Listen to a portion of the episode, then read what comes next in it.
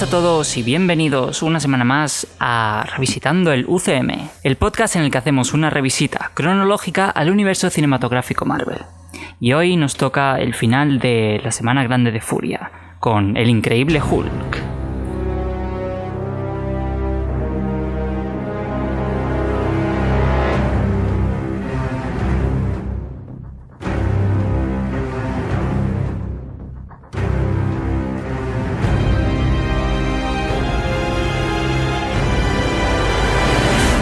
Tenemos, eh, como he dicho antes, la película de 2008, El Increíble Hulk, que salió pocos meses después de que saliera Iron Man, en el verano de 2008. A pesar de que cronológicamente eh, suceda en 2000... ¿Qué era? ¿2010 o 2011? 11, más bien, ¿no? Porque Sí, por ahí. Preludio a los Vengadores. Sí. Eh, pero eso, sucede en la Semana Grande de Furia, como hemos venido hablando en estos últimos eh, dos programas. Este es el tercero que, que la concluye. Y hoy tenemos con nosotros de vuelta a Daniel Molina, Hola, ¿qué tal? tenemos a Lina Pozo Hola. y tenemos a Ángel, no me sé tu apellido, Buenas. Ángel Buenas. Ángel Duque. y nos acompañan para, para hablar de, de esta película. Eh, bueno, el director es eh, Louis Leterrier, un director eh, francés que, se puede conocer por las dos primeras películas de, eh, Transporter con Jason Statham. En la primera fue. eh, su crédito era director artístico, lo dirigió junto con otro director. Y luego sí que dirigió él solo Transporter 2. Eh, ha dirigido después de eso Furia de Titanes y Ahora me ves, que, que personalmente me gustó mucho. Sí. Eh, y este viernes pasado, para cuando eh, salga el- este programa, eh, sale su última eh, contribución al, al- al mundo del audiovisual con Cristal Oscuro, la era de la resistencia para Netflix. Ah, vale. Puedes decirlo si quieres. Alina quiere verla. No te van a pegar, ¿eh? Y en el departamento de, de guion eh, encontramos a Zach Penn, que eh, podemos eh, encontrarlo en, en, escribiendo películas tan... ¿Cómo decirlo? Eh, fa- Maravilloso. famosas, sí. Archiconocida. Sí, en inglés se diría infamous, eh, como Electra o X-Men 3, en las que escribió el, el guion en sí, pero luego eh, contribuyó la historia para, para películas como X-Men 2 eh, y Los Vengadores. Así que se ve que cuando él escribe el guion, como que no le sale muy bien, pero, pero si, si se inventa la historia, como que sale algo medio decente si lo termina otra persona. Y bueno, al final, eh, después de, de- este borrador que hizo este señor, eh, Edward Norton, el protagonista de, la película, eh, como ha hecho en, muchas otras ocasiones, sí que reescribió el, el guion y tanto Luis Leterrier como Marvel Studios lo encontraron satisfactorio y decidieron eso, establecer el- esta película como un reboot para, para la, la franquicia de Hulk, que, que por si alguno no, no conoce este dato, en 2003 salió una película dirigida por Ang Lee, que tiene poco de, que ver con, con todo esto. Es, es un poco rara, es muy poética, según dicen algunos. Y Poética, pues decir algo. Oye, ¿esta película en taquilla funcionó bien? Esta Sí. eh, tuvo un presupuesto de 150 millones y recaudó más de 250. Pues tuvo más de todo. Sí.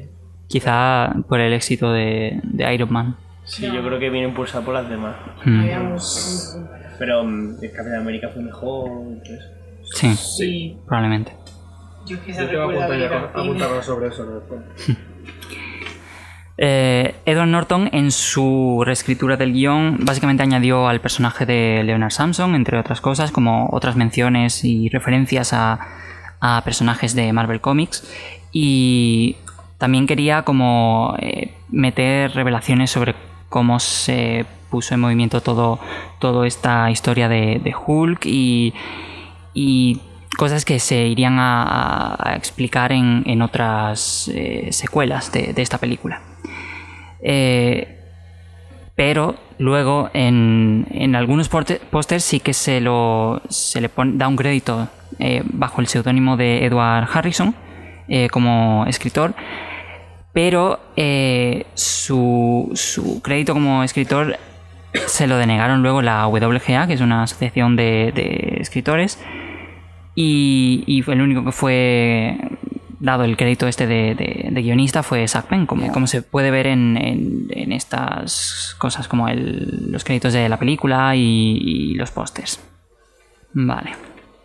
Básicamente los orígenes de Hulk en esta película son una combinación de, de los orígenes en, los cómics Ultimates y, el origen de, de la serie de televisión, que, que luego hablaremos un poco más de qué otras influencias ha, tenido sobre esta película, que fueron por una parte, de por la parte de, de los cómics Ultimate, el, el suero de- del super soldado y por la parte de, de la serie de televisión la, la sobreexposición a, la reacción gamma en un experimento. Y básicamente el, equipo que, que vemos en, en esta introducción de, de los créditos iniciales de la película es una réplica casi exacta de- del que se usa en, en esta serie, incluso el, el rayito ese azul, azul no, verde que sale eh, sobre los ojos de, de Bruce Banner.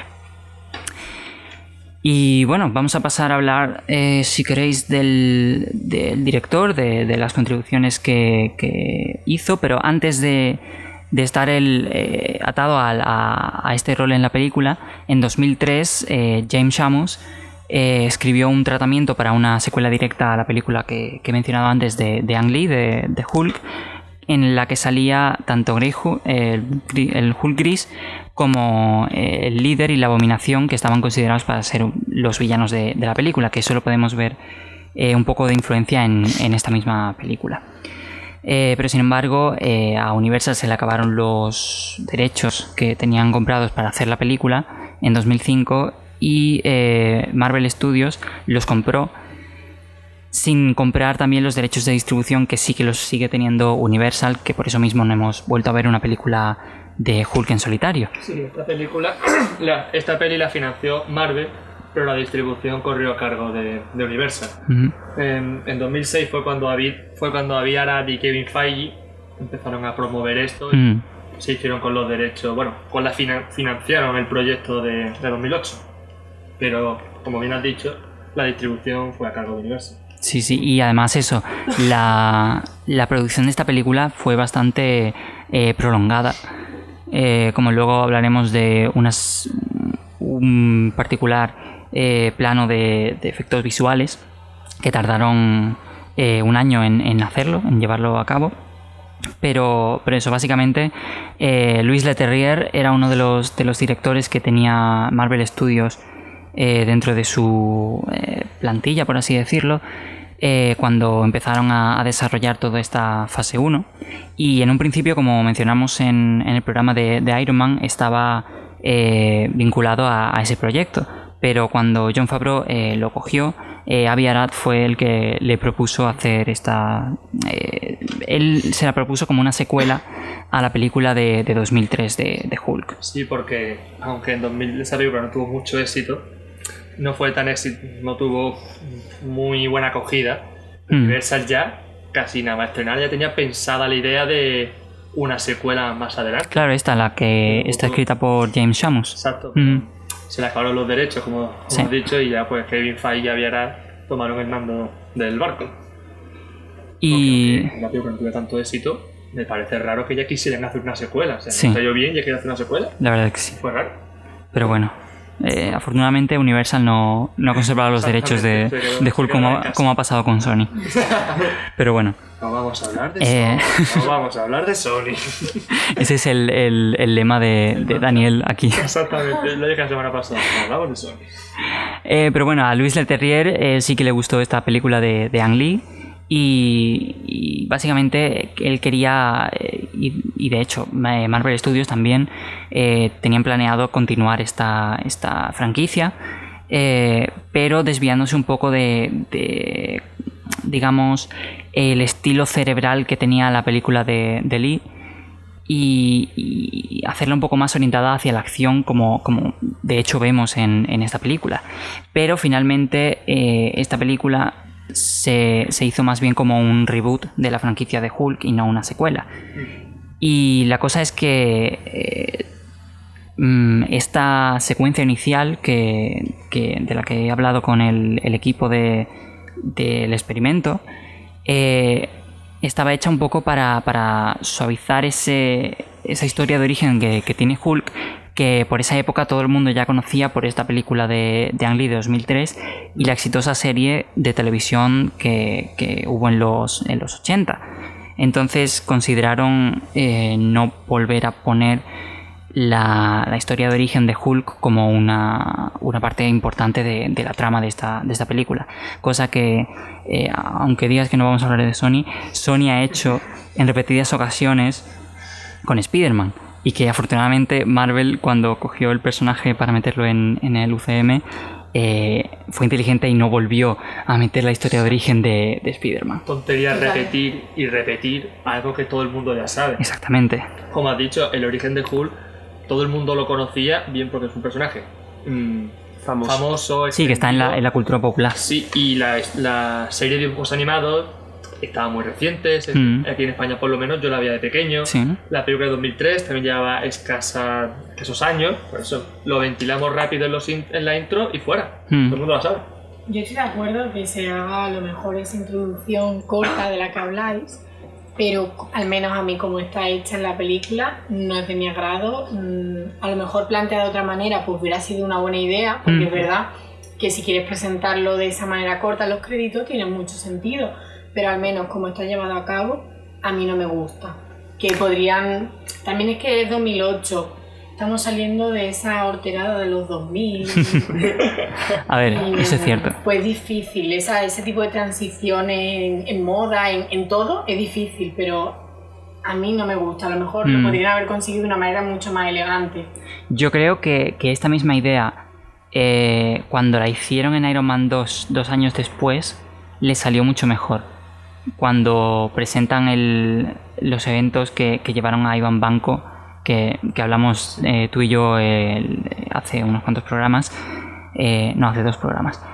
Eh, que eso, que, que queda mucho más eh, elegante, pero quizás esta tiene un poco de, eh, como tú dices, ese estilo de, de los 2000, quizás un poco del sucio ese de, David Fincher en, en Seven, creo que es. Sí, se ve. ¿no? A mí no me, no me molesta como a ti, pero es verdad que podría haber estado mucho mejor hecho. Sí, Sí, claro. Pero bueno, yo creo que sirve bien como introducción así rapidita para alguien que no esté acostumbrado a la historia de, de Hulk y pone los, los eventos de, de esta película en, en marcha de forma bastante eh, buena.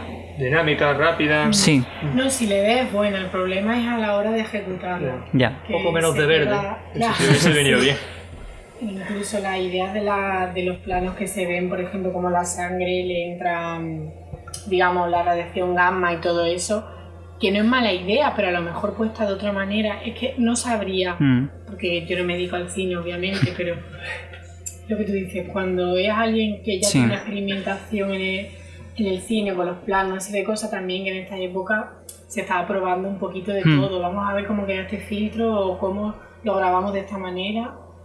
Quizás también, que yo no lo he visto, pero a lo mejor tiene también alguna influencia de, de esta misma serie de televisión de, de los 80 de, de Hulk.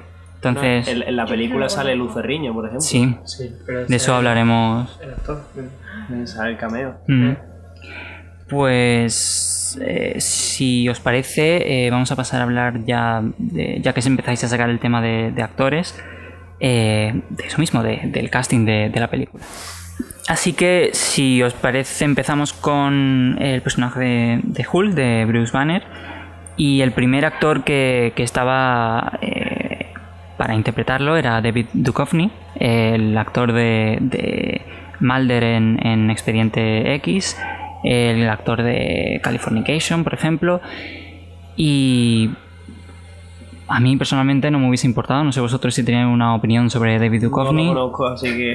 No sé quién es. Madre mía, la incultura. Suena, suena un ruso. Dukovny. Eh, pu- pu- puede ser. A ver, la verdad es este- que no sé su familia. Está buscando. Expediente X, buscar en No sé, Google. de que mis padres lo veían y les gustaba. Wow, Pero. eso es cosa de viejos.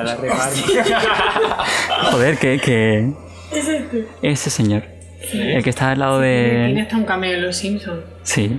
Y de hecho creo que es el mismo, Duchovny, el que lo hace. No, Pero- no lo veo nada como Bruce Banner. Es un poco mayor para Bruce Banner, ¿no? A ver, no ya- mayor. es que Eh, cuando hacía eh, tenía esta cara. La otra foto es más, más Mm. reciente. Me recuerda al de Reed Betty. Richards del reboot de los Cuatro Fantásticos. Bueno, Más quisiera. Eh, pero bueno, eso. Eh, al final eh, cogieron a, a Edward Norton y otro de los actores que estaban rumoreados, no sé si de verdad estuvieron eh, siendo considerados para hacer el, para hacer el papel, eh, fue Dominic eh, Purcell, que al final ha tenido un rol bastante importante en una franquicia de, eh, de adaptación de cómics en eh, Flash y, y Leyendas de- del Mañana, Legends of Tomorrow, haciendo de el personaje este que, que no me acuerdo porque básicamente no hace mucho tiempo que, que no he visto ninguna de esas series eh, el del fuego. Eh, si la veis seguro que sabéis quién es. Tampoco sé quién es. pero bueno eh, eso Edward Norton eh, Lou Ferriño como mencionabas antes aparece también en esta película y ha seguido interpretando a la voz de, de Hulk. Me- no de, de Banner, sino de, de Hulk transformado. Y de hecho fue él el que, el que recomendó a Edward Norton para interpretar el, el papel de, de Banner. Y Ferriño básicamente eh, le gustaba porque, porque se parecía a, a Bill Bixby, que fue el que interpretaba junto con él al personaje este de, Bruce Banner en, en la serie de, de los 80. Estoy diciendo 80, pero no estoy seguro si es 80 o que tiene los 70. 70, ¿eh? Sí, probablemente fuera de los 70. Pues corregir todo eso que todas las veces que he dicho 80 eran 70, ¿vale? y bueno, básicamente eh, eso le gustaba porque se parecía a Bill Bixby.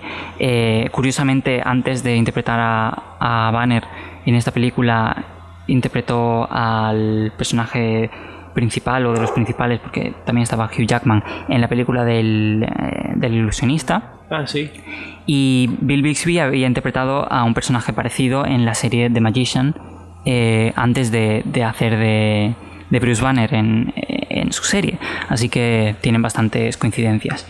Y además de eso también eh, a Lou Ferrigno le pareció que Norton, el personaje de, su personaje del Club de la Lucha era bastante similar a- al de Banner. Entre comillas.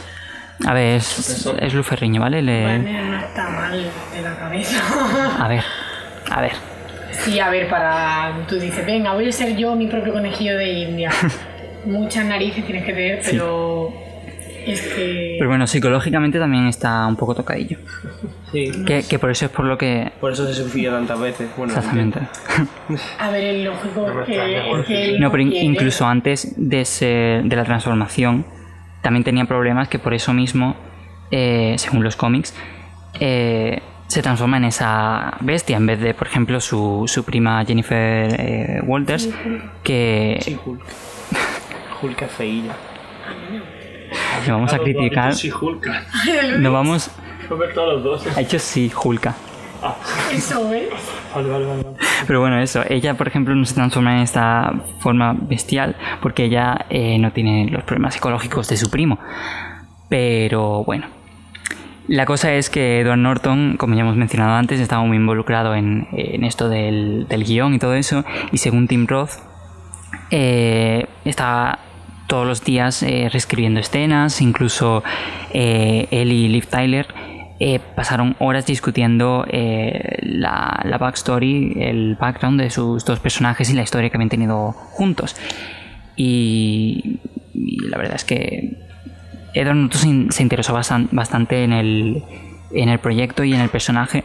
Y la verdad es que personalmente no me, no me desagrada como, como Banner, incluso aunque prefiera a Mark Ruffalo. Pero eso, no sé vosotros qué opináis. A mí me ha gustado bastante Edward Norton como Hulk. Y lo pongo que prácticamente a la altura de más Ruffalo. Me ha dado mucho más el perfil. Físicamente se parece más, más alto, más espiagado, más, más serio. Mark Ruffalo le mete muchos toques carismáticos al personaje, que Sí. eso al espectador gusta, a mí me gusta también. Pero este hombre me recuerda más al Bruce Banner que yo veía de pequeño en los dibujos animados o, o en los cómics que me he leído.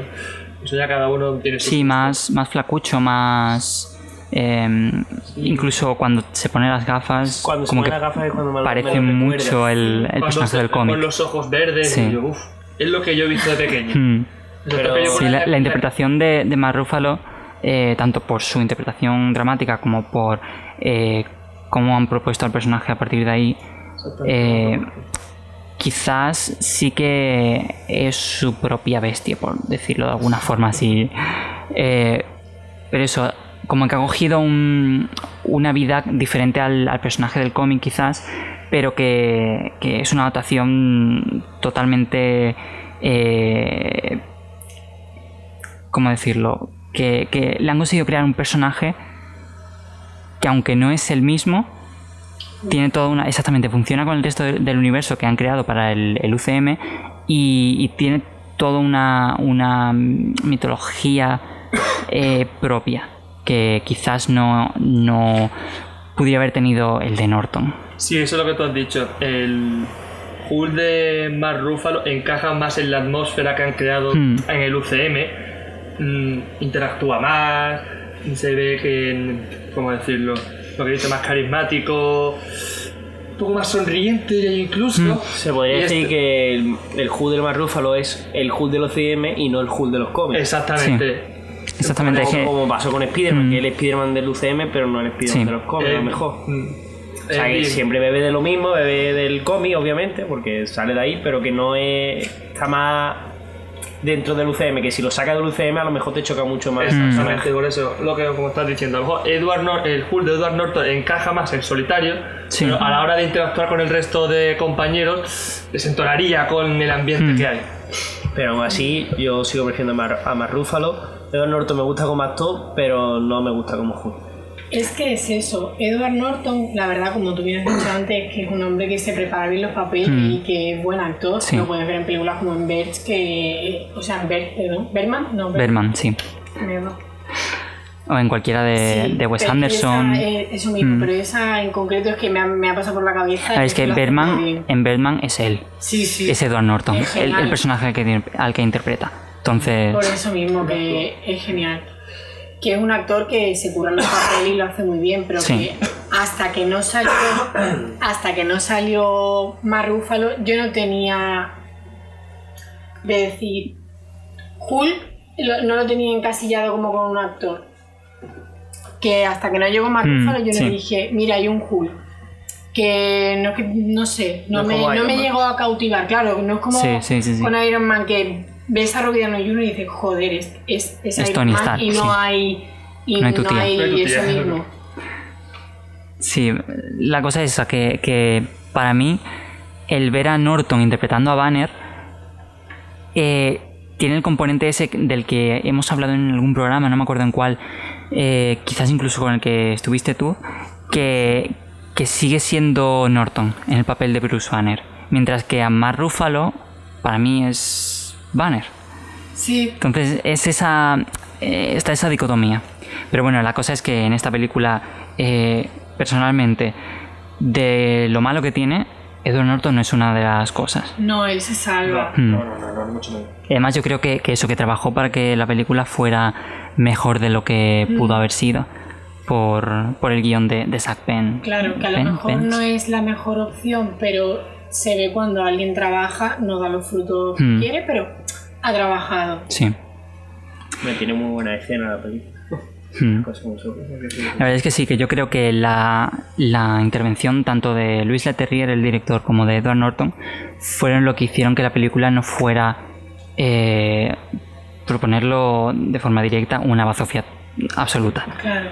Entonces, No eso. fueron una Liga de la Justicia. Es que, ya, pero es que un buen casting se nota a muchísimo. Sí. Tú ves las películas del UCM y ves con el mimo que está tratado la selección de casting. Mm. Es que la directora de casting del es UCM que- es brutal.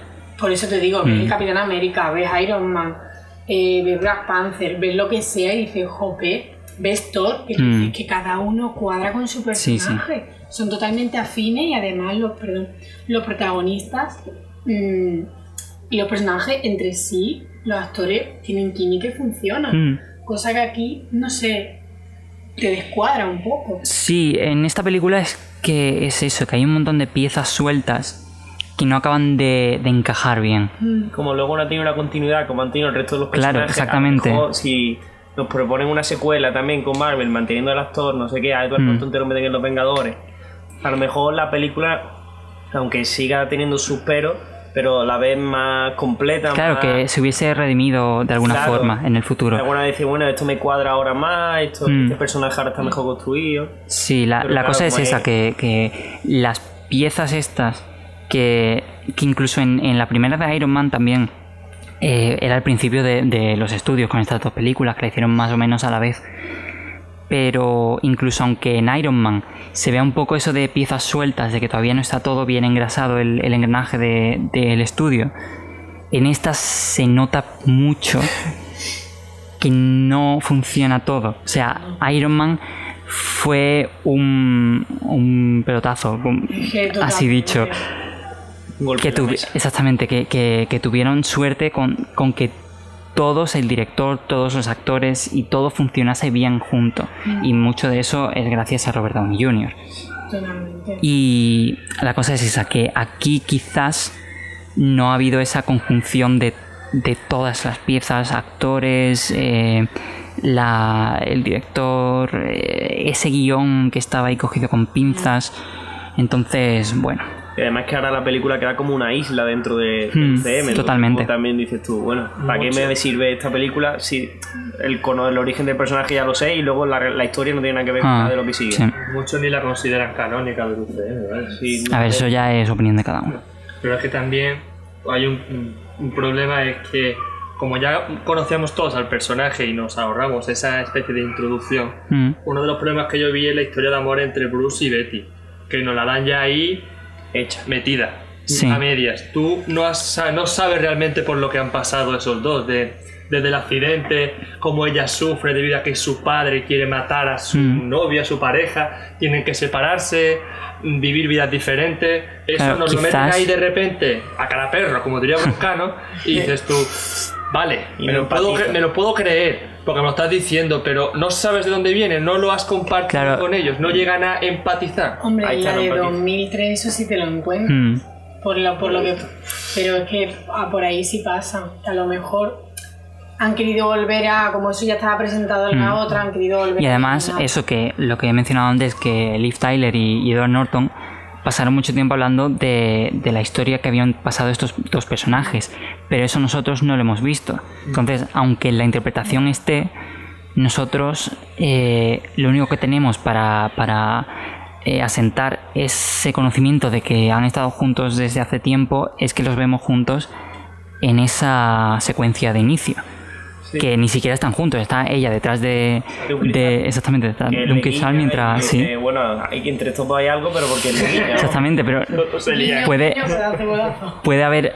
Con, ese, eh, con esa interacción solo, podría haber habido eh, simplemente atracción, O amistad. exactamente, pero no ese nivel de emoción que luego se nos presenta en, Sí, en- porque en cuando la se película. encuentran, por Ujú. ejemplo, ahí dices tú, de repente ahora los dos llorando, Mm. no sé qué, a lo mejor no te da tiempo a empatizar ¿De con la viene? relación. Sí, quizás yo veo que está más trabajado el conflicto que hay entre ellos después de esa historia que la misma historia. Porque el conflicto lo vemos desde eh, la secuencia, o sea, la parte de la película cuando estaba en Brasil, que tiene la foto de- del personaje de Betty y que se lo piensa dos veces antes de, de, eh, volver a involucrarla. Sí. Pero... Sería ser eso. Mm.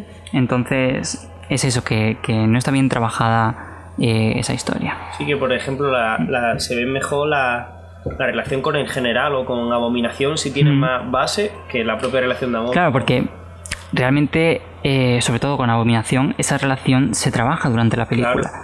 Y, y entonces es eso. Lo de los otros dos no lo tenemos como algo que, que- que- que podamos sentir nosotros también, que tienen Las esa relación. de que Mm. han provocado la relación y no como con Abominación que sí se ve que le tiene manía desde que lo conoce y Mm. a la vez admiración, una, una relación rara. Sí, pero bueno, eso es otra. El personaje de Abominación, yo, yo lo veo tampoco muy trabajado. La motivación del villano destaca por su ausencia. Está ahí, que lo contratan, es un es la mano, lo presentan un poco con la mano derecha del general, un, eh, un agente de élite, y de repente de buenas a primeras, pum, me paso al otro bando y voy a mi, a mi bola. Pero es como casi todas las motivaciones de la fase 1 de Marvel. Yo aquí no he visto, no, no hay villano. Es simplemente un Hulk malo. Ya está. Pero es que es lo que pasa como en casi todas las películas de la fase 1 de Marvel, que los, los villanos están como... Están ahí porque son villanos, tiene Sí. que haber un villano. No Mm. es como en las demás películas que es un villano más trabajado, como pudimos ver en Capitán Marvel, Black Panther, en Spider-Man, que un Sí. villano tiene mucha más... Tiene un trasfondo. Sí, mucho background. No, por ejemplo, en Iron Man 1 el malo es el tío y es porque le tiene manía al sobrino, Mm. que podría ser lo más parecido a, a esto. Se refiere a Obadiah. Sí, sí, Te veo así con cara de, de extraña. Una vez, en, en América le llaman sobrino básicamente al amigo de la familia. Ah, vale, vale. O sea, tío al amigo de la familia. Vale, vale. Entonces, pues es como una cosa de. El, venganza es lo que mueve Sí. prácticamente a todos los malos, porque Loki con Thor es lo mismo, es que tiene un poquito de envidia, por- porque el, Sí, el- pero es que aquí no hay venganza y el ansia, aquí es el ansia de poder. Sí. Es un mano, es un malo plano y ya.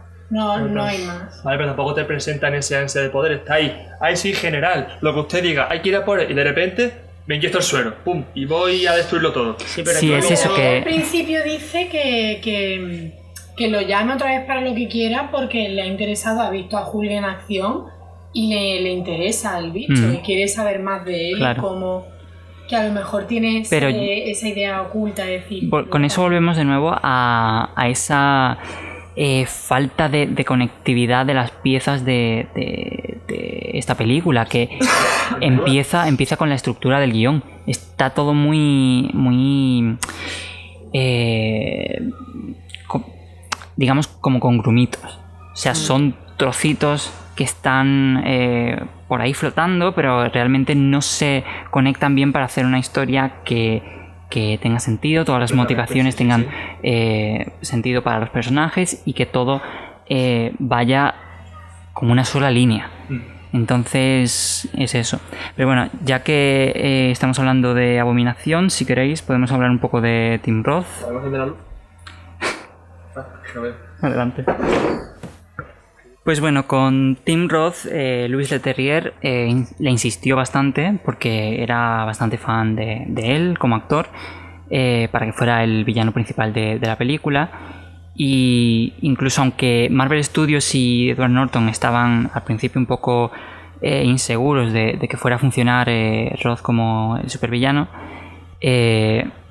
a Leterrier le gustaba bastante la idea esa de, de el actor este británico, un cockney, eh, se convirtiera en un, en un supervillano. Tim Roth eh, se unió al proyecto básicamente porque de nuevo era fan de, esta serie de televisión de, de Increíble Hulk y, y básicamente lo hacía para, para impresionar a, su- a sus hijos, eh, como ha dicho en alguna que otra entrevista.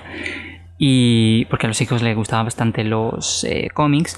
Y según parece en, en el set de rodaje, preguntaba con- eh, de forma continua si, si se, se le veía de forma así guay, si, si era cool en, en esa escena para, para que sus hijos lo vieran.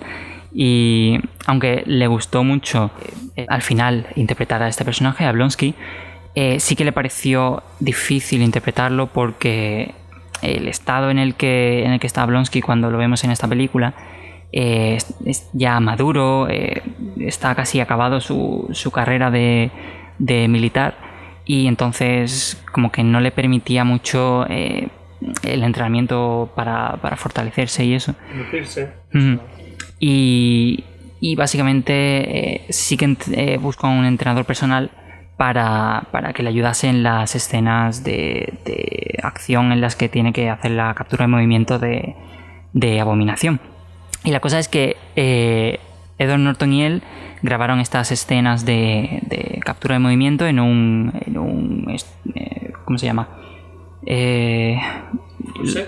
Sí, en un, eh, dentro de un estudio de esto. ¿Una las- nave? Sí, una nave industrial de esta que utilizan como estudio en, en Hollywood, eh, que tenía preparadas 37 cámaras digitales Y según Roth, que eh, de nuevo volvemos a esta faceta de- del programa anterior de actores británicos muy con sus tablas en teatro, y a Roth le gustaba mucho esto porque le recordaba a, a cómo él eh, lo hacía cuando hacía teatro experimental, eh, con esas mallas que utilizan y, y esa, esa foco, por, decirlo de alguna manera, en el movimiento corporal, la expresión corporal y, todo eso que, que- tienen que hacer para, para capturar el movimiento con, con esta tecnología.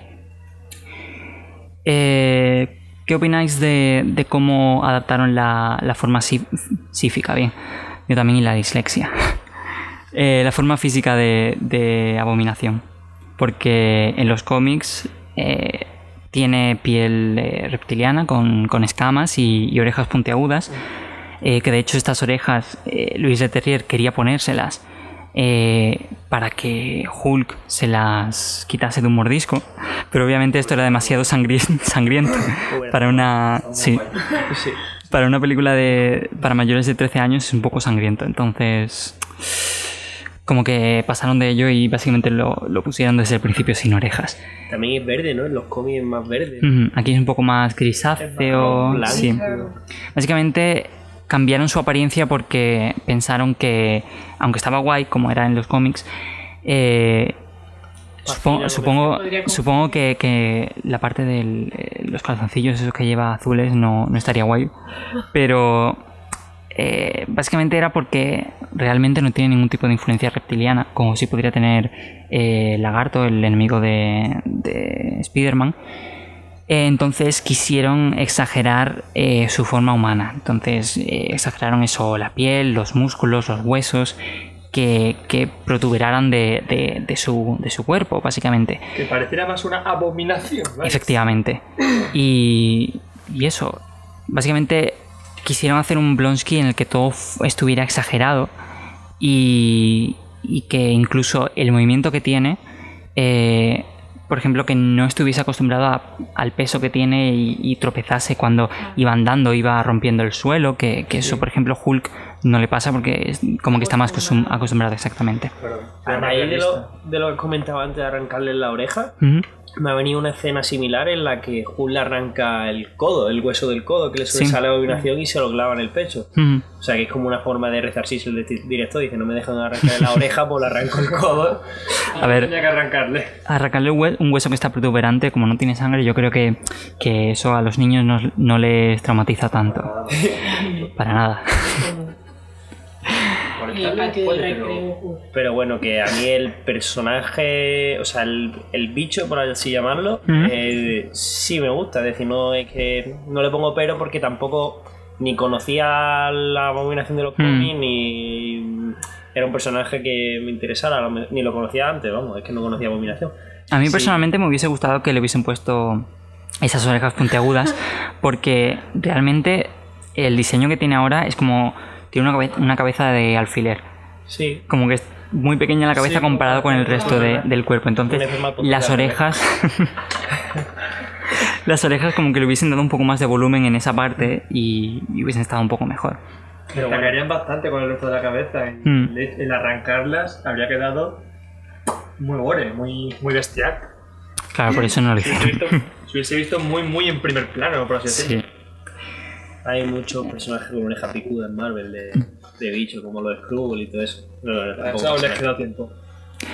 Pero eso que a mí el, el bicho en sí no, no me molesta, pero No. eso que a lo mejor a la gente que ha leído los cómics está más que conoce al personaje que es muy fan de Hulk, Mm. que esta abominación no es la abominación que yo conozco. Pues no. Pero claro que para mí que no conocía el personaje pues no, no me disgusta. A ver si no, no tiene nada fuera de lo normal que, que a alguien que no está acostumbrado le vaya a resultar eh, malo realmente. Eh, hueso sacado, que Sí. se ve como poco a poco se le van saliendo. sí, es un diseño así de abominación, Sí. precisamente. Y luego la, la mejor escena de la película para mí es el tramo final con la pelea con Hulk, así que Mm. no- La, le, le ahoga con las cadenas.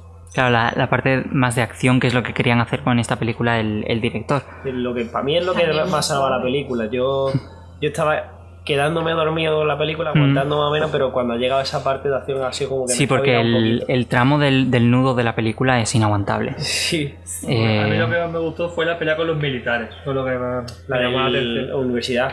Exacto, en el campus, Mm. en el césped. Esa también está guay. Sí. eso es lo que yo buscaba en Hulk. Hulk contra los soldados, a hostia limpia. Misiles contra puños.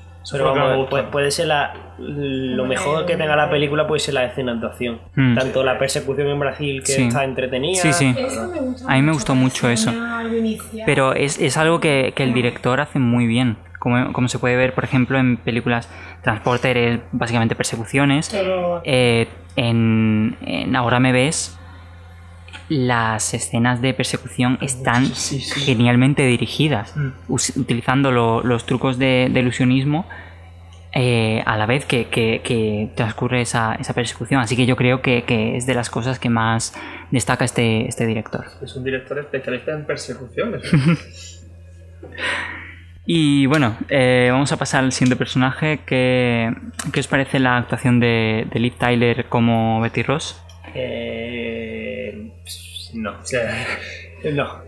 Ni, ni me ha Sosa. empatizado, ni la relación me la he creído. Mm. Es que ni- volvemos a lo del casting.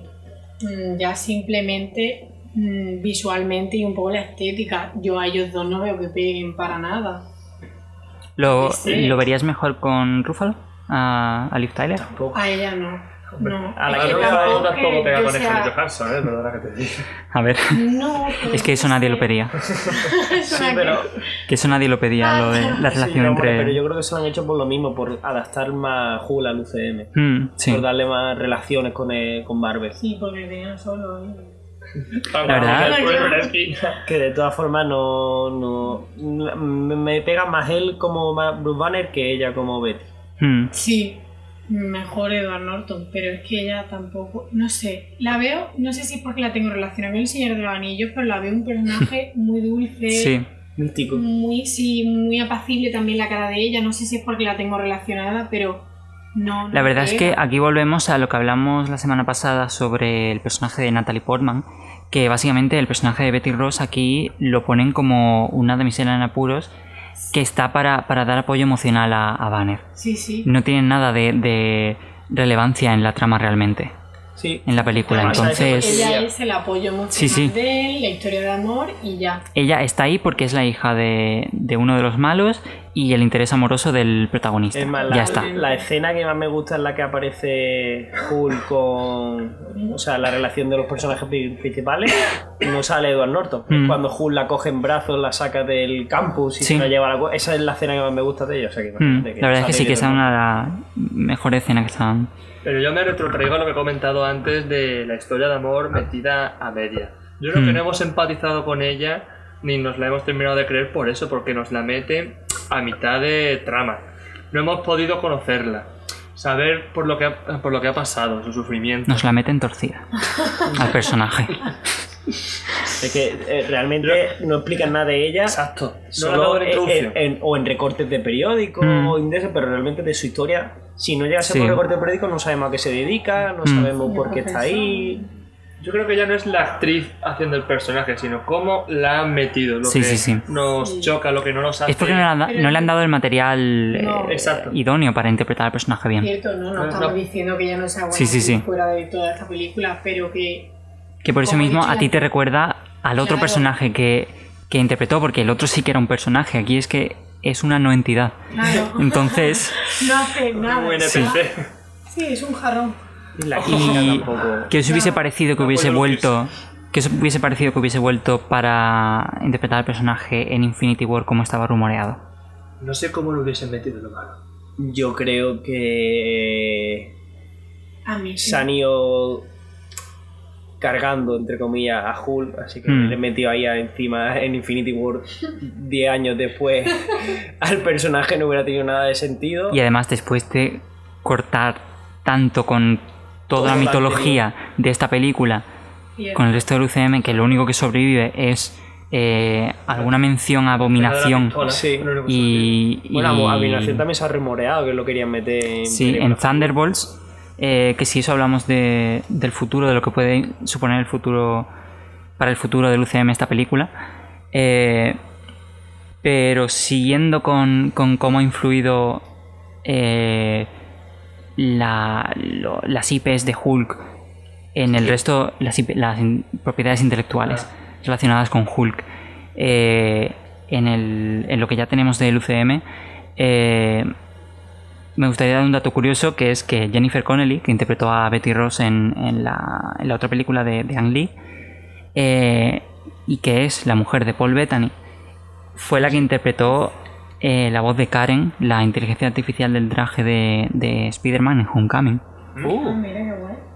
Y vamos a pasar ya a, a este personaje que sí que ha sobrevivido al... ¿Sí? Un inciso rápido, que has comentado la de 2003. Tampoco me encanta la pareja de... Pero no sé, esa relación de amor de la de 2003 la veo mucho mejor construida, Mm. porque también la conocemos durante la Sí. película. Y entre los dos personajes tampoco te digo... Sí, en- en la de "Uy, 2003 queda Genial, son Leonardo DiCaprio y Kate Winslet en Titanic. No, no lo es. pero queda mejor. Yo creo que queda mejor que Edward Norton con Liz Taylor. Porque... Porque... Liz Tyler. Ay, Liz Taylor, perdón. Eh, porque yo creo que, que incluso en esa película el personaje de Betty Ross eh, tiene más importancia para la trama. Sí. Entonces es eso, que, que aquí, como he dicho antes, es una no entidad que, que por eso no conectamos con, con esa relación que tienen, porque, porque es como... eh, Sí, está puesta. incluso, incluso en la película de Her de, de Joaquín Phoenix. Sí. está el tío con una inteligencia artificial y se nota más emoción en, en la relación.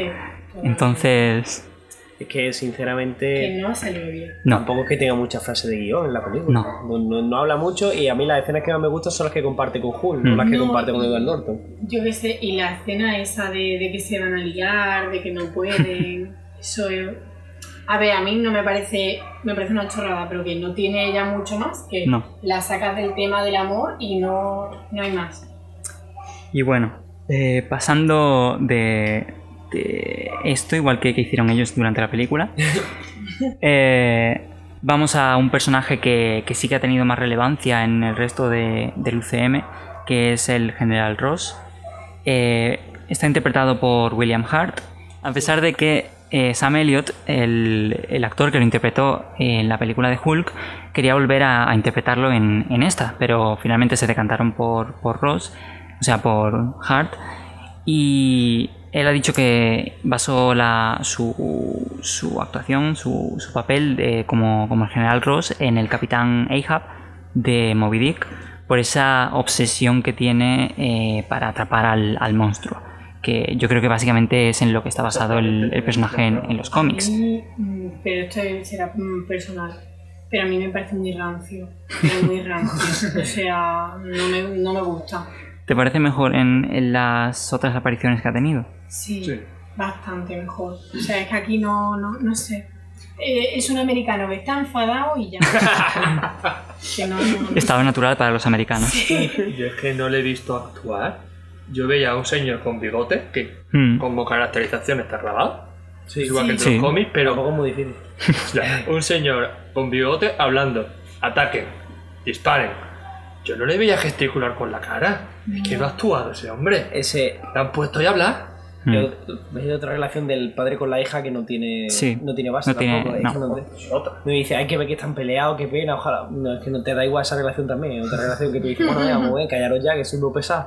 Vamos Hombre. a pasar los puñetazos. Lo bueno, que, lo bueno que tenía el actor es que, según parece, él y su, tanto él como su hijo eran fans de, de Hulk. Entonces, como que le ha puesto un poco de interés, que por eso quizás lo hemos, lo hemos, lo hemos visto volver. Y ha sido el único actor de, de esta película, realmente. Que ha vuelto a, a- al UCM. Entonces, quizás ha sido por eso. Ya ha mejorado, menos mal. Sí, sí. Sí. Sí, sí. Yo creo que, que a partir de que deja de salir con el cast de, de Hulk, Sí. cuando sale con, con Tony en, en la última escena de la película, ahí ya empieza a mejorar. Sí, sí. Y luego ya las escenas en, por ejemplo, Civil War, ahí Son ya... buenas. Mm, Sí, sí, ahí me lo creí. Incluso Sí. la, la escena de Engage también bien. sí, Es que no sé, se ve con fundamento el personaje Sí, sí. en las otras Pero apariciones. es que imagínate si yo no había relacionado esta película anterior, que hasta que tú me has dicho que, que el mismo actor y que no había caído en que el general Ross de Civil War y eso es el mismo que el de la película de Hulk. ¿eh? Tampoco, vaya. que ha sido al hablar, digo, hostia, es verdad, si este es este. que Para Sí, mí es no el mismo. relación, es que así de repente me ha hecho. clic la Pues sí, es eso, que no conectaron las piezas como, como he dicho antes. Eh, aún así, eh, los, la gente que estaba detrás de la película quisieron darle un estilo y cogieron un, un como un poco más más eh, gritty como se suele decir eh, en inglés más oscuro todo que lo que hizo Ang Lee que, que como he dicho antes fue descrito como, como poético como eh, algo así más eh, experimental. Y, y por eso hicieron a, a este Hulk mucho más basado en un eh, en un artista específico de, los cómics, en Dale Keown, que, básicamente es un, Hulk que es eh, mucho más que perfecto, eh, tiene 0 gramos de, de- de- grasa corporal, está todo definido sus músculos, se nota perfectamente su, estructura ósea, o sea, básicamente es un tanque. No, no tiene ningún tipo de fallo a pesar de ser un- una masa verde. Y se le ve también como un poco más, vis- se ve un poco más viscoso, más, sudor, más sudo- sudoroso. ¿En la película original? Eh, ¿O en la nueva? Yo en, creo en la la 2008. Mm. Lo veo. Y se le ve como brillante, como. Sí, como no mucho que más- Va a estar blandy blue, pero no, está duro. Es Pero viscoso, como que sudoroso. Eso es la falta de, de conocimiento de las texturas y Exactamente. de los programas y todo eso, porque el Hulk de Marrúfalo, aparte de que tiene su cara y tiene una caracterización perfecta, Mm. Le puedes ver los poros. Sí. Es que ahí es yo creo por- que no sabían cómo. Claro, es, es el avance de la técnica. Claro. No, pero a mí personalmente me gusta más- el diseño en sí me gusta más este Hulk. Ah, sí. Más marcado, más- lo, veo más, lo veo más bestia. Sí, es Sí, mucho más... Es lo que yo quiero ver. Para eh, una historia salvaje de Hulk, Sí. me pega más este Hulk que el de Mark Ruffalo, pero luego para Es un pantalla prefiero al de Mark Sí, Ruffalo. es un Hulk que podrías ver perfectamente en una película de, de Batman de Nolan. Yo creo que, que, que en esta película... Esas son que- una obra de arte. eh, No, sí, sí, sí. He dicho que, que estilísticamente encajan perfectamente con el mundo que, que Nolan creó para, para su Batman. Yo creo que en esta película intentan darle un tono más de mm, puede pasar en la vida. Mm, al resto sí. de películas de Marvel incluso el tono es mucho más serio y más oscuro que el de todo la- el resto de Marvel. Sí, También totalmente. se queda más en la incluso la Mm. película porque es que no tiene un tono generalista al Sí. resto de las películas. Y, y eso me, me lo he pensado viendo la película que digo, hostia, es verdad, este, este Hulk me recuerda a, a- a- me ha recordado también Mm. a, a Nolan, a, a decir eh, a- que han querido hacer un Hulk que puede estar en la, en la vida real. Y yo creo que ahí se han equivocado. Porque Mm, puede Hulk ser.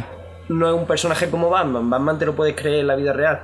Hulk es un personaje mucho más fantástico. Si Mm. me lo dice Iron Man, digo, venga, Iron Man, vale. Capitán América, digo, vale. Pero Hulk, demasiado ciencia ficción Sí. para intentar hacerlo realista. Intentaron también darle eh, realismo eh, basándose en la.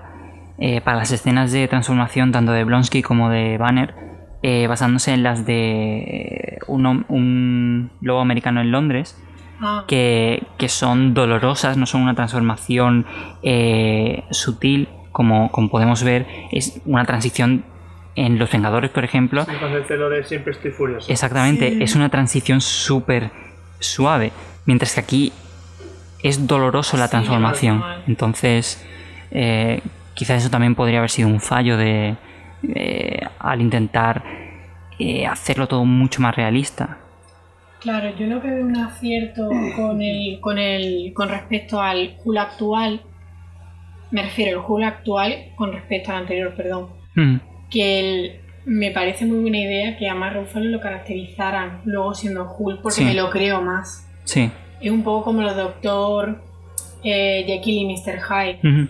No pierde eh, realmente, por poner de ejemplo, el Doctor no pierde la cara cuando es Mr. Hyde. Claro. Y Hulk no debería de perderla, que es que me, me lo creo más, por eso yo creo también a Mark Ruffalo. Mm, Independientemente de que esté todo mucho más Claro, porque pero lo han sabido- Pero, Lo han sabido eh, adaptar su- sus facciones a esa transformación. claro, claro. Mientras que aquí son como dos entes separados.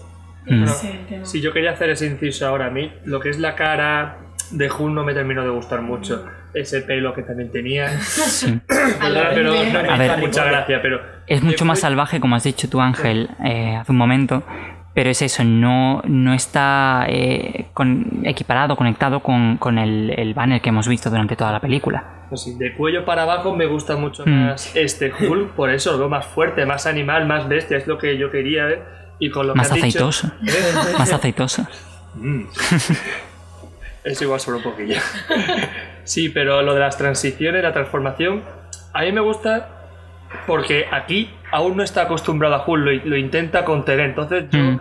me creo, me gusta que él no quiera, que lo contenga, que le duela transformarse por eso, porque sabe que va a perder el control y va a provocar un caos impresionante. Luego ya más adelante, que empieza a dominarlo, a controlarlo, a unirse las dos mentes, vale, me, me puedo creer que la transición no sea dolorosa, pero al principio me gusta, me gusta que lo pase mal porque me lo creo. Empatizo más con el sufrimiento de Sí, sí, sí, totalmente. Eh, vamos a pasar, eh, ya queda poco, ahora si queréis, de, de esta sección de, los actores y un poco de hablar de los personajes, más a una sección de, cameos y, alusiones, referencias a, otras cosas.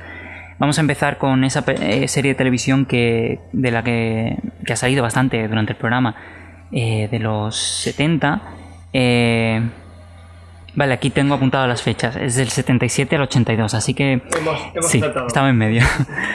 y bueno, básicamente ah, en esta película aparecen eh, básicamente la- todos los que habían interpretado a Hulk hasta la fecha, más o menos. Aparece eh, Paul Souls, eh, el actor que, que le proporcionó la voz a la serie de dibujos animados de los superhéroes de Marvel en el 66. Eh, y aparece como el personaje Stanley Lieber, que su nombre está basado en el nombre original de, de Stan Lee, que es Stanley Lieber, El dueño, el dueño de la pizzería. efectivamente. Eh, aparecen tam- también Lu Ferriño, como hemos mencionado antes, en, haciendo de... de- Segurata. sí. Eh, que, con pizzas. También, también. que está bien pensar que es el único personaje que sobrevive a la anterior película de Hulk porque también aparece como Securata junto con Stan Lee. Están hablando los dos. Me gusta ser de ¿eh? Sí, sí. Y, y bueno, Stan Lee también aparece personalmente, no solo como nombre en esta película, como el señor este que, que se bebe la, la- La sangre. exactamente la bebida con, con sangre de, de Bruce Banner. Que ahora que he visto el cameo, él no me ha gustado. El de Stan Lee. Sí, no me ha gustado. Porque se muere. Sí.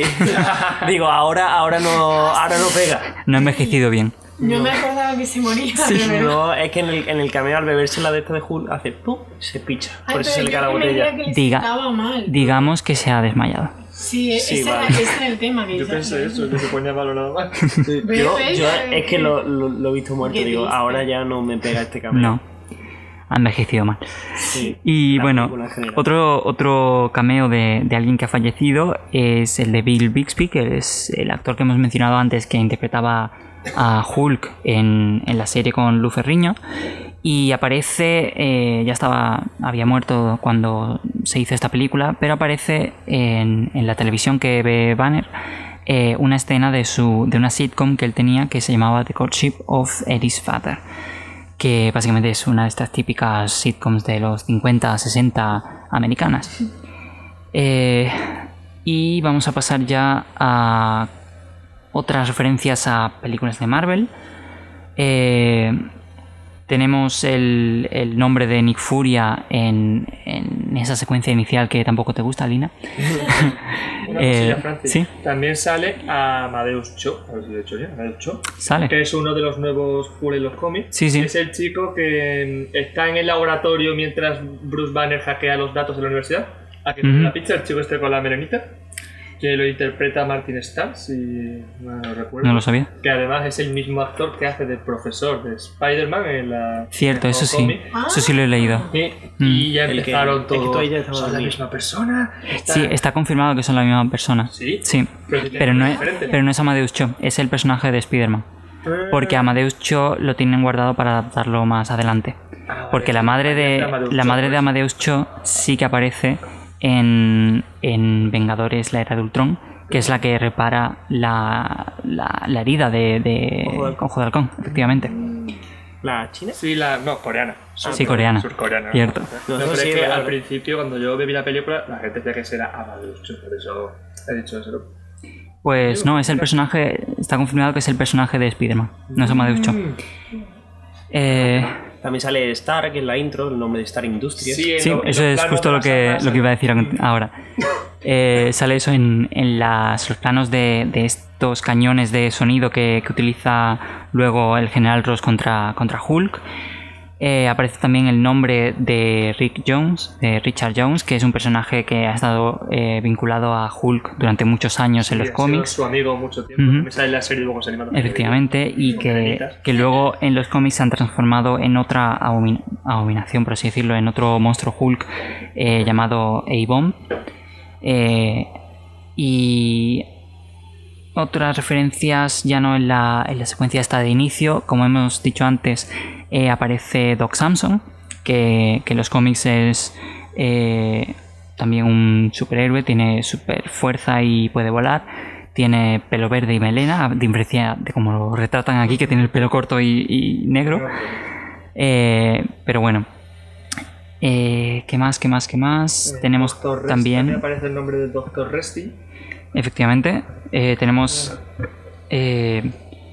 una referencia a, a Capitán América ahí, eh, que luego va a haber más durante la película, porque se menciona el, el suero y el experimento del super soldado. Incluso te ponen a Capitán América.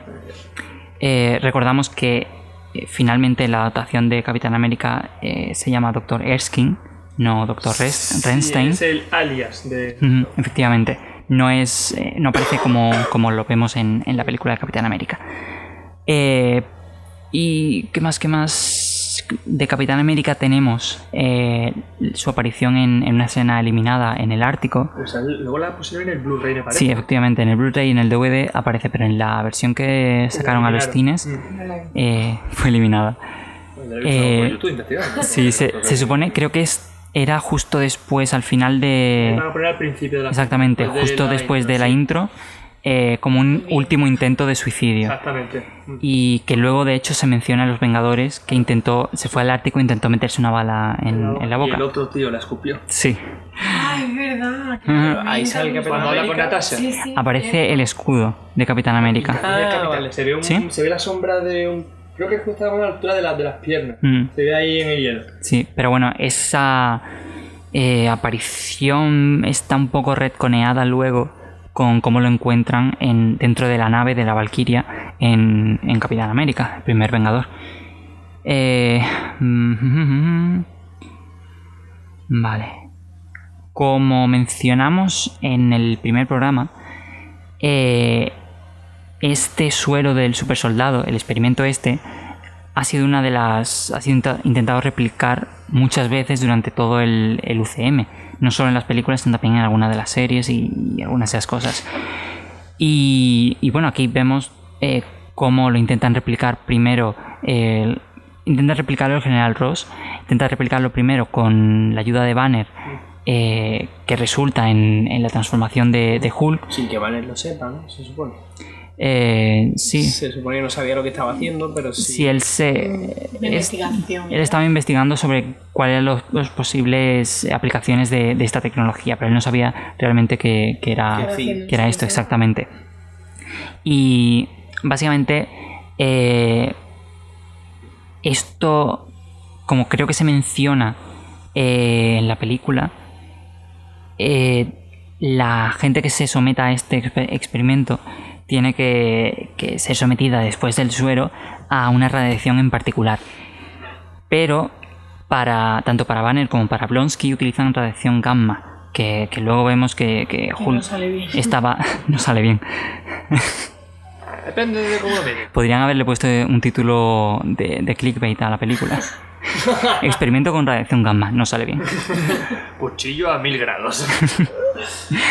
Porque eh, esta radiación era la radiación Vita, que, que es lo que se nos dice luego en, en la película de, de Capitán América. Y, y bueno, en, en, en esta última escena que vemos de la película, que Tony Stark llega y habla con General Ross para, para, gran escena. Sí, para invitarle a, a participar en la iniciativa de Vengadores, no, no él, sino para proporcionar a alguien eh, realmente esa abominación a quien Sí, quieren. Esa abominación Mm. a quien. Eh, que luego Sí. en el one shot del consultor vemos En la que entrevista. En la especie de entrevista que le hacen a la gente Coulson, eh, no es una bueno es una reunión entre él y el agente Sidwell en la que hablan de que tienen abominación metido en Efectivamente. Vale, que yo Y que ellos- Y. He- eh, o sea Hill Shield no quiere a Abominación porque básicamente no lo pueden controlar Claro. quieren a, a Hulk y por eso es por lo que aquí se explica que mandan a, a Tony por- para que ponga de los, de los nervios al general Ross y que no acceda a, a compartir con ellos a Abominación. Sí, sí, es como para tenderle una trampa, Sí. provocarle, lo quiero y luego otros contos. Exactamente. Y básicamente lo al final llegan y lo meten en, en el raft. Que no sé cómo se llama en español esa, prisi- esa prisión. ¿Es un bar? No, no, no me refiero a dónde sucede esta escena. Me refiero a la, la cárcel para superhumanos que aparece en Civil War. Ah, la la que cárcel está- submarina. Sí, la balsa. Sí, puede La ser. balsa, No sé, no creo que se llama en español. ¿eh? Y bueno, eh, hablando de esta escena y de la radiación Vita, que esto es a lo que quería llegar, eh, Tony Stark le dice al general Ross que por algo su padre, bueno, por algo tenían puesto este experimento en, en- estaba congelado, por así, por decirlo de alguna manera, que, eso es claramente una referencia al Capitán América. Eh, o sea, no por parte de, Tony, porque Tony no sabe que está congelado, sino por parte de los guionistas. Pero eso, hay una teoría que, he leído desde que hicimos eh, el programa de, Iron Man 2 sobre que Tony a lo mejor podría haber, haberse, haber sido sometido por su padre al, al suero, al, al experimento del super soldado. ¿Qué pensáis sobre ello? Que por eso es por lo que, por ejemplo, no muere eh, al final de Iron Man 1 o, o por lo que sobrevive a, la caída de, de los Vengadores y un montón de cosas que, que Que se van. tanto tiempo la gema que también hay que decir. Efectivamente, esa es una de las cosas. turbio, lo que Que, la, gema la aguanta más tiempo de lo Sí. que deberían. exactamente. La frase Sí, sí, sí. Que aguanta también eh, una pelea contra Thanos. ¿Qué pensáis? Oh. Sea, ¿Creéis que, que Howard Stark podría haber sometido a su hijo al suero y a, y a la radiación A Vita? los Stark, sí. Totalmente.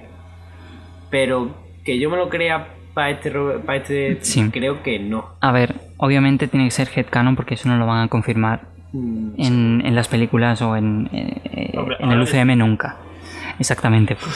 Una de las no principales cosas por las que no es porque Tony ya está muerto. Como no le hagamos una autopsia, ya lo vamos a sacar. Pero bueno, es una opción que hay.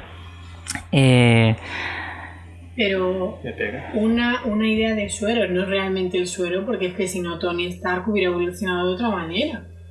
Me refiero físicamente. Sería, sí, porque ha envejecido. Claro, aparte de... Pero a ver, se supone que el suero en, en el UCM no funciona igual que en los cómics. No, no funciona igual que en los cómics porque Capitán América sí que envejece.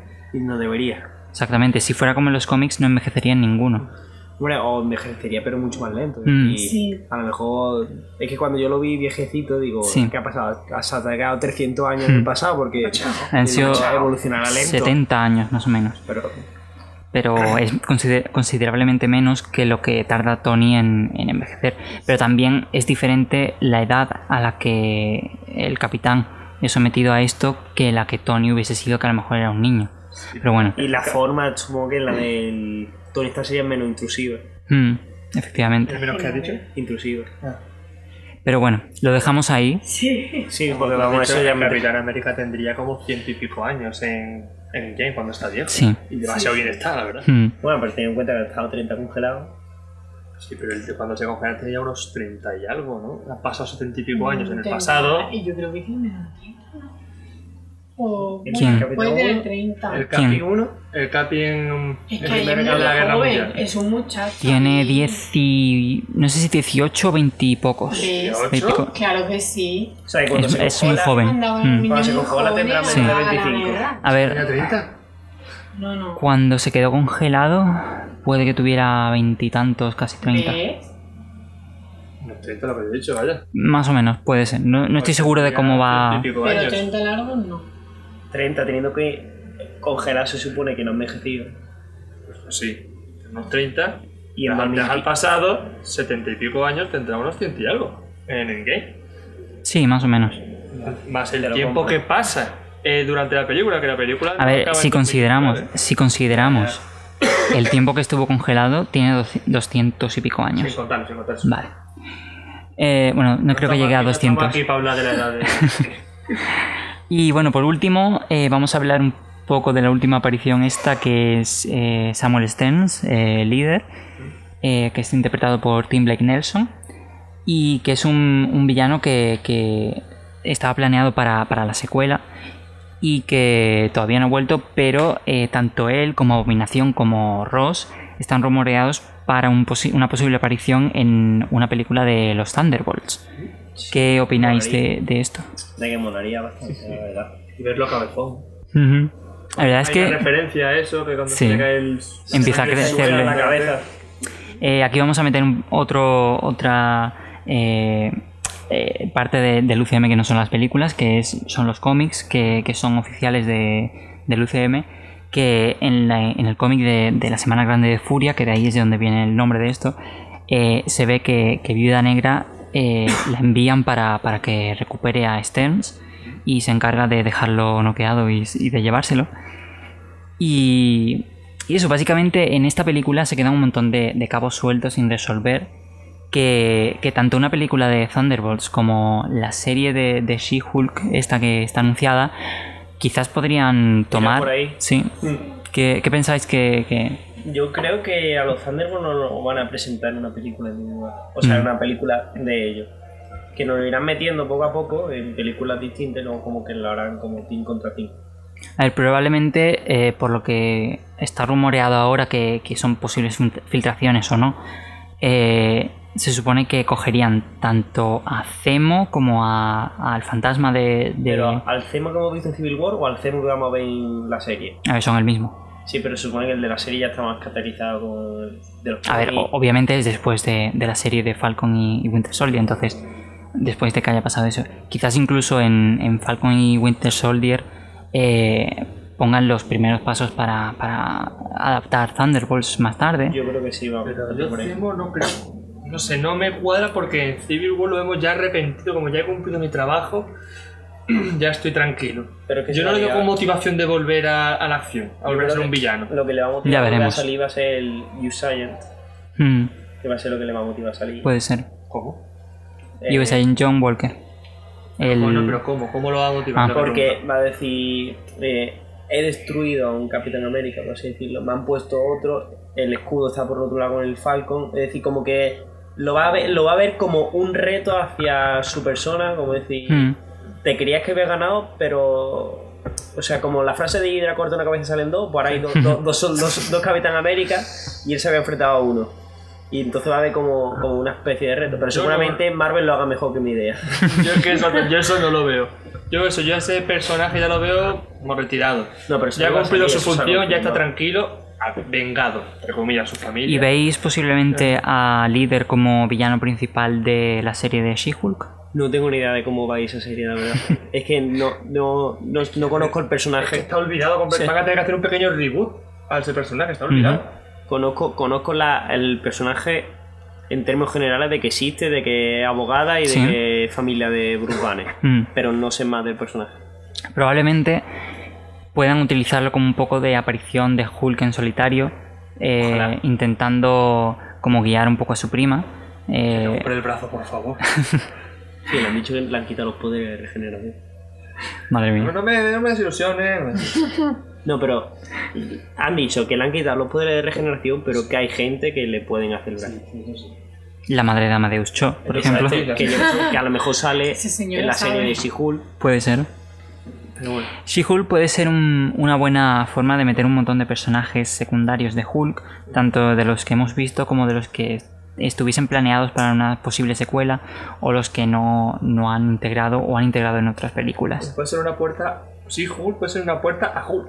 Mm, Sí, yo creo que si cogen lo poco positivo que tiene, bueno, hay cosas positivas, pero si van cogiendo esas pequeñas cosas para la, para la serie, yo creo que le puede quedar algo muy bueno. además. Hmm. Ella es un personaje muy guay. sí, Y además está mucho años de los Vengadores, incluso Sí, sí. casi más que Hulk. Sí. y además Mm. eh, no tiene la misma personalidad de Hulk, así que Eso mismo, ella se autocontrola. exactamente pueden utilizarlo para explorar otra faceta totalmente distinta de esta transformación, aparte de las que ya han explorado tanto con Hulk como con Blonsky, Abominación. Yo creo que ahí se han equivocado entonces. Si tenían pensado que iban a sacar el personaje de She-Hulk, deberían haber explorado más la parte salvaje con Mark Ruffalo Mm. y haber dejado la parte de autocontrol.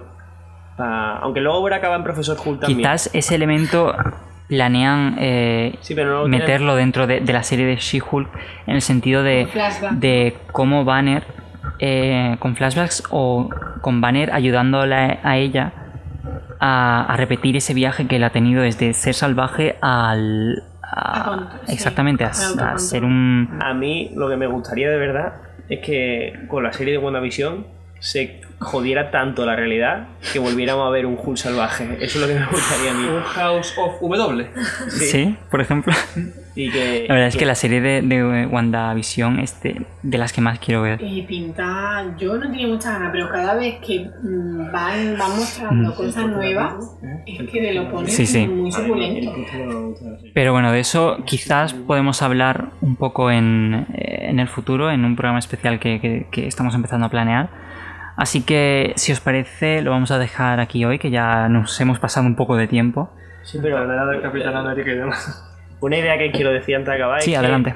aunque esta película haya quedado como una isla, Mm, se ve cómo trabaja desde el principio, que ya tenía la película conectada con todos sí. los otros personajes, porque tenía referencia al Capitán América, tenía referencia a Iron Man, y es algo positivo que aunque la película que menos funcione o que menos gente considere que está dentro del Mm. UCM, tiene ver, mucha referencia al propio fue, UCM. fue la primera que, que tuvo referencias a cosas anteriores. Exacto, es- Tanto a Shield como a Tony Stark al final de, de la película. Y hablando de referencia, sale Spider-Man en esta película. ¿Cómo? En la escena de que están luchando con Abominación se ve una cosa colgando de fondo y se dijo que es Spider-Man.